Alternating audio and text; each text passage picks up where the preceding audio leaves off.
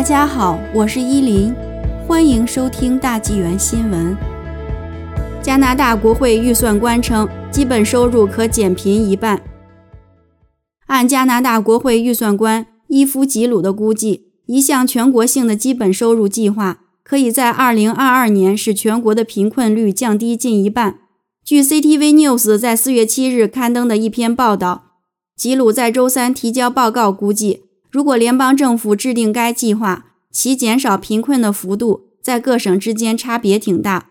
比如，曼尼托巴省的贫困率可能因此计划下降多达百分之六十一点九。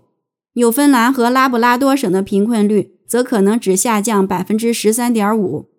该基本收入，或称有保证的收入，从根本上讲是要为公民提供一项无附加条件的政府福利，使每个人都能获得一笔最低收入。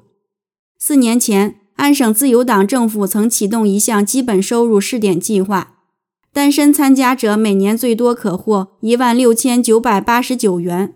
夫妻最多可获两万四千零二十七元。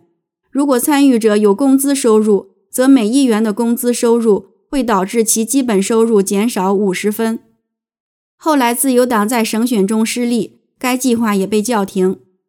基鲁的报告说，以安省基本收入试点计划为模型的联邦计划会使全国工人的工作时间减少百分之一点三。该报告说。如果联邦的基本收入计划在本财年实施，其总成本估计将达八百五十亿元，到二零二六年将超过九百三十亿元。